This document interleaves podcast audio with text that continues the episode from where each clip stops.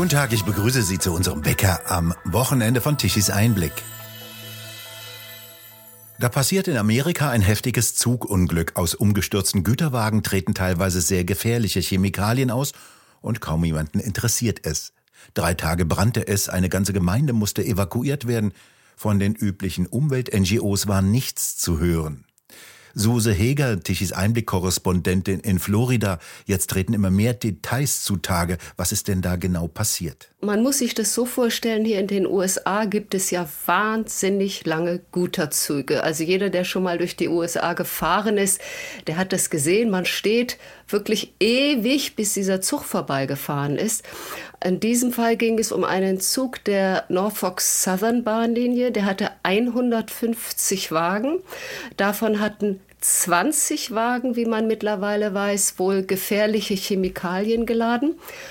Und von den 150 Wagen sind 50 entgleist und unter den 50 Entgleisten waren 10 Wagen mit gefährlichen Chemikalien. Und diese 50 Wagen sind direkt im Ort East Palestine entgleist. Der ist in Ohio an der Grenze zu Pennsylvania, also wirklich, man kann rüberspucken quasi.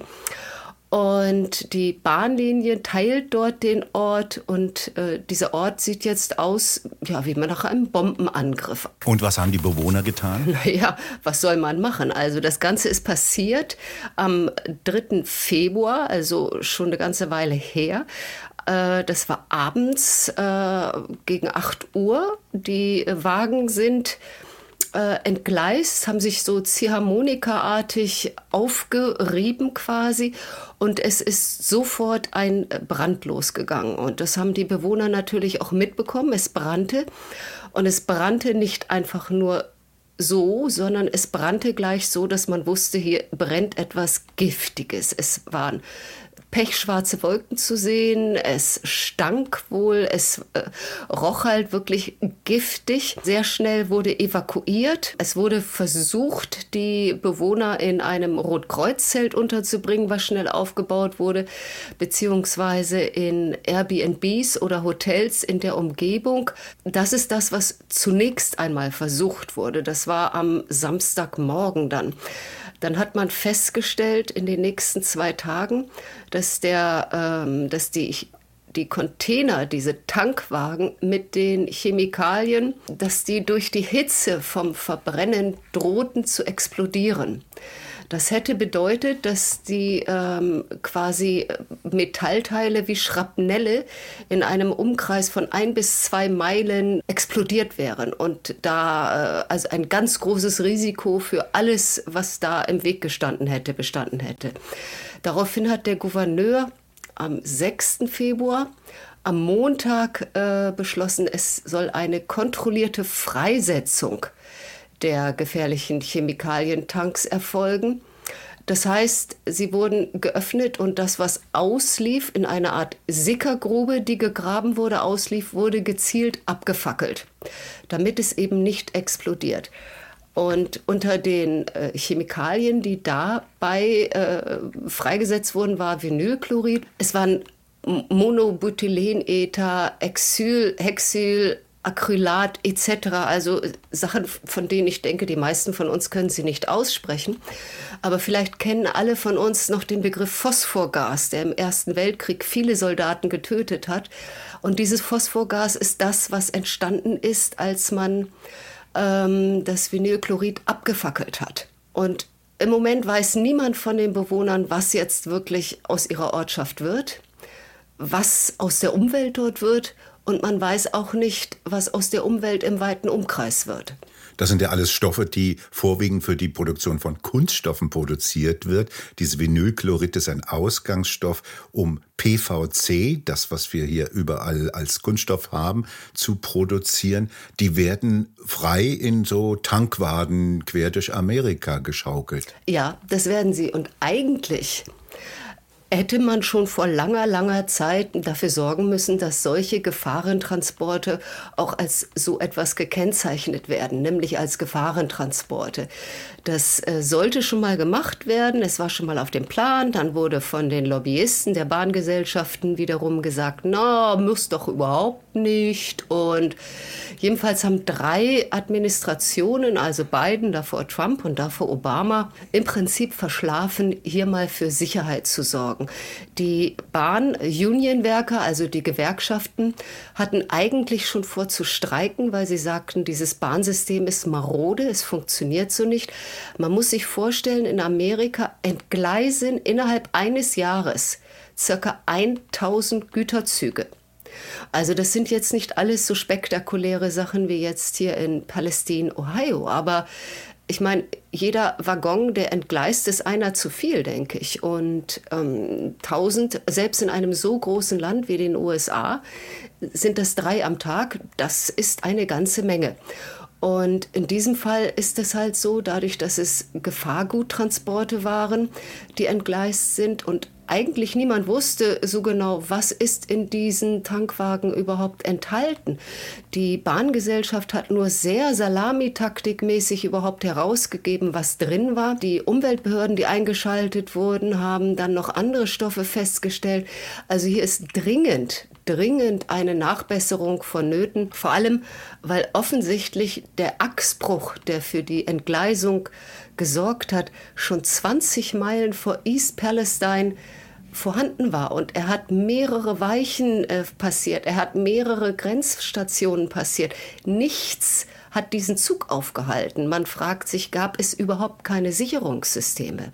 Diese, obwohl die amerikanischen Güterzüge ja sehr langsam fahren und keine Gefahren durch sehr hohe Geschwindigkeiten drohen. Ja, in diesem Fall äh, ging es wohl trotzdem ganz gut. Also es gibt Videos von diesem Zug, wer bei Salem, das ist ungefähr 20, 25 Meilen von East Palestine entfernt, ähm, gefilmt wurde zufällig von einer Überwachungskamera, wie Funken sprühen. Das kam von der äh, gebrochenen Achse und da müssen bereits äh, ich, physikalische Prozesse im Gange gewesen sein, dass also das Eisen aneinander reibt und es dadurch zur Funkenbildung kam. Ich denke, wir haben alle Glück gehabt, dass dieser, äh, dieser Tankwagen da nicht schon explodiert ist. Also ähm, das Ganze ist eine Umweltkatastrophe, es ist eine technische Katastrophe, es ist eine Bahnkatastrophe und es wird überall klein geredet. Und das ist das, was die Bürger richtig verängstigt. Und das kann ich auch sehr gut verstehen. Es ist erstaunlich, denn die EPA, die amerikanische Umweltbehörde, ist ja relativ stark und sie war nicht faul, als es darum ging, einen Dieselskandal äh, aufs Tapet zu heben. Diese EPA ist nicht in der Lage, äh, da ein vernünftiges System auf die Beine zu stellen und hat das noch nicht getan. Das ist sehr verwunderlich. Also ein Beispiel. Die äh, Bewohner von East Palestine haben fast alle eigene Brunnen. Das ist äh, dort in der Gegend gang und gäbe. Sie sind also nicht an ein äh, City Water System angeschlossen, sondern haben ihr eigenes Wasser. Die haben jetzt natürlich zu Recht, wie ich finde, alle Angst, dass entweder durch äh, direktes Abregnen der Giftstoffe beziehungsweise durch das Laufen der äh, der Chemikalien durch das Grundwasser ihre Quellen, ihre Brunnen verseucht werden. Jetzt bietet aber nicht die EPA-Tests an, um diese Brunnen messen zu lassen. Wer bietet es an? Norfolk Southern bietet es an. Ähm, Norfolk Southern, also die Bahngesellschaft, hat Gutachter bestellt. Die kann man ordern, dann muss man so heißt es jetzt gestern auf, einer, äh, auf einem Bürgermeeting, man muss unterschreiben, dass man äh, mit, der, mit der Testung einverstanden ist. Es gibt Leute, die sollten unterschreiben, dass wenn bei ihnen umsonst getestet wird, sie auf jeglichen Schadensersatz verzichten. Das bringt natürlich in heutigen Zeiten die Leute richtig auf und dann wird man absolut misstrauisch. Und es kann nicht sein, dass der Einzige, der jetzt für Gutachter sorgt, äh, um Wasserproben zu entnehmen und die zu bewerten, der Verursacher der Katastrophe ist. Denn muss, man muss wissen, diese Wassergutachten kosten wohl zwischen 10.000 und 15.000 Dollar. East Palestine ist eine recht arme Gegend. Das Geld hat dort wahrscheinlich niemand. Der Bock also soll zum Gärtner gemacht werden. Aber äh, Frau Heger, Warum ist das Eisenbahnsystem in Amerika so marode? Warum entgleisen so viele Güterzüge dort? Ja, das sagen die Bahngewerkschafter schon seit langer Zeit, dass das dringend geändert werden muss. Es müssen mehr Sicherheitssysteme eingebaut werden. Es müssen bessere Gleisuntersuchungen gemacht werden. Es müssen bessere Untersuchungen der einzelnen äh, Loks und der einzelnen Waggons gemacht werden. Aber das geht natürlich alles auf Kosten des Profits. Und wir sind hier nun mal in Amerika und Money Rules. Und äh, insofern, wenn die Lobbyisten es schaffen, die Regierungsvertreter davon zu überzeugen, dass es doch so wichtig gar nicht ist, ja, dann hilft es auch nichts, dass die Bahnsachverständigen sagen, oh doch, es wäre es wäre wirklich dringend notwendig. Ich denke, dass dieser Zug, diese Zugentgleisung jetzt wenigstens zur Folge haben wird, dass sich daran etwas ändern wird, wobei Mayor Pete, wie Pete Buttigieg, der Verkehrsminister genannt wird, äh, der Bundesverkehrsminister, der hat sich bisher dort noch nicht blicken lassen, was die Bürger mit sehr großem Missfallen notieren und sagen, der ist bei sämtlichen Treffen von irgendwie Black Lives Matters und von Diskriminierungsausschüssen etc. anwesend, aber bei uns, wo ein wirkliches Verkehrsunglück ungeahnten Ausmaßes entstanden ist, was die Umwelt für circa 10 Prozent der Amerikaner verseuchen kann, äh, da lässt er sich nicht blicken. Was sind denn da überhaupt die Prioritäten der Regierung? Verwunderlich ist ja, dass die Medien relativ wenig über diesen Unfall, über dieses Unglück, über diese Katastrophe berichtet haben. Woran liegt es denn? Das fragt man sich hier auch. Also es ist nicht so, dass die Medien allgemein nicht berichtet haben. Ähm, Amerika ist ja geteilt in ähm, lokale Medien und die überregionalen in demokratische und republikanische Medien.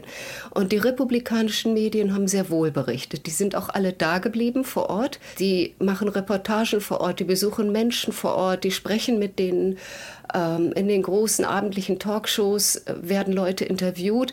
Die sind durchaus am Ball. Es sieht bei den anderen Networks, sieht es anders aus. Ähm, man fragt sich tatsächlich, warum, weil ja eigentlich gerade die Demokraten so viel Wert auf Umweltschutz legen. So ganz habe ich die Lösung dafür noch nicht. Vielleicht hat ihnen das nicht in irgendeinen Kram gepasst. Vielleicht ist es zu wenig Klimawandel und zu viel tatsächlich echte Katastrophe, echte Umweltverschmutzung. Ähm, das kann ich leider auch noch nicht erklären. Es gibt also gute und böse Katastrophen, je nachdem, wie, wie sie es ist traurig, aber es scheint ja so zu sein. Also ich meine, ich frage mich tatsächlich, wie ein Verkehrsminister äh, statt äh, sein Hintern nach East Palestine zu bewegen, lieber an dem Tag darüber redet, dass er denkt, dass doch viel mehr schwarze Constructor genommen werden müssten, weil man ansonsten wirklich eine Diskriminierung auf den Baustellen feststellen könnte. Da frage ich mich, ähm, ja gut, da kann man drüber reden, aber hat das oberste Priorität an solchen Tagen? In dieser Woche sollte ein runder Tisch rund um diese Katastrophe stattfinden. Wie sah der denn aus? Ja, ursprünglich war geplant, dass das Ganze im Rathaus von East Palestine stattfinden sollte, mit einer, äh, ja, dieser normalen Art Pressekonferenz. Das heißt, vorne ein Podium, unten ein Auditorium, wo Fragen gestellt werden können, wo Pressevertreter stehen können, wo live gestreamt werden kann. Das Ganze ist sehr kurzfristig verlegt worden in das lokale Gymnasium und dort auch nicht mehr mit einem Podium, sondern dort sind in verschiedenen Ecken aufgebaut worden, wurden Tische und an diesen Tischen saßen Vertreter von, ich sag mal, dem Ohio EPA und dem bundesweiten EPA, vom Katastrophenmanagement, äh, von, äh, von der Stadtverwaltung etc. Wer allerdings nicht da war, waren Vertreter von Norfolk Southern, also von der auslösenden Bahnlinie. Die standen zwar äh, das hat ein Bürger der Stadt sehr schön mit einem Video mitgeschnitten, was er die ganze Zeit mit seinem Handy gemacht hat. Die standen zwar auf der Veranstaltungsliste drauf, die am Angang hing, waren dann aber mit der Hand und einem Kugelschreiber quasi ausgeixt worden. Das heißt, ähm, in East Palestine war man scheinbar selber überrascht davon, dass da keiner von der Bahnlinie anwesend war. Und äh, ein weiteres, äh, ja, lustig ist vielleicht das falsche Wort, aber doch bemerkenswertes Ding war bei diesem äh, Event, dass die Wasserspender, die hier in Amerika ja überall stehen, meist in zwei Größen, die sind aus Metall. Man kann auf einen Knopf drücken und dann kommt das Wasser aus diesem Wasserspender. Die waren abgeklebt. Die waren mit Bechern versehen, die Becher waren zugeklebt, man konnte aus diesen Wasserspendern kein Wasser ziehen. Und da haben sich die Bewohner natürlich sofort gefragt, das soll hier eine äh, Veranstaltung sein, in der wir beruhigt werden können, dass unser Wasser äh, äh, ungiftig ist und hier ist das Wasser abgeklebt. Ja, seid ihr denn von allen guten Geistern verlassen? Das ist ja keine Katastrophe, die sich klimapolitisch ausschlachten lässt, bei denen die Menschen nicht interessieren. Aber wie geht es denn den Menschen jetzt dort am Unglücksort? Sagen wir mal so, es ist halt so, die Bewohner haben tatsächlich gesundheitliche Folgen. Sie durften ja zwei Tage nach der Evakuierung wieder zurück in ihre Häuser. Sie haben äh, Hautbeschwerden, sie haben Atembeschwerden, sie klagen über taube Lippen. Kinder haben rote Stellen auf der Haut, die furchtbar jucken. Man hat schon weit über 3500 tote Fische und Frösche gefunden. Äh, bei einer Dame, die die Hühner gehalten hat, sind sämtliche Hühner verstorben. Ein äh, Fuchsretter, der also diverse Füchse in seinem äh, Stall gehalten hat, sind die Füchse torkeln, die sind unge äh, einer ist tot, die sind am Torkeln. Ein Dobermann-Züchter spricht von den Problemen, die die Hunde haben. Also es lässt sich nicht leugnen, dass da deutliche Folgen für die Gesundheit der Bewohner, und zwar nicht nur der Menschen, sondern auch der Tiere entstanden sind. Und man weiß ja, wer jemals mit dem Bergbau zu tun hatte, es wurden Kanarienvögel mit in den Bergbau genommen, weil wenn der Kanarienvogel nicht mehr sang, dann wusste man, oh, jetzt wird's gefährlich. Und genauso sehen die Bewohner das in East Palestine auch. Suse Heger in Florida, vielen Dank für diese Einblicke in eine ganz reale Katastrophe mit heftigen Umweltschäden, mit der man allerdings keine Weltklimakatastrophe heraufbeschwören kann. Gerne. Wir bedanken uns fürs Zuhören. Schön wäre es, wenn Sie uns weiterempfehlen.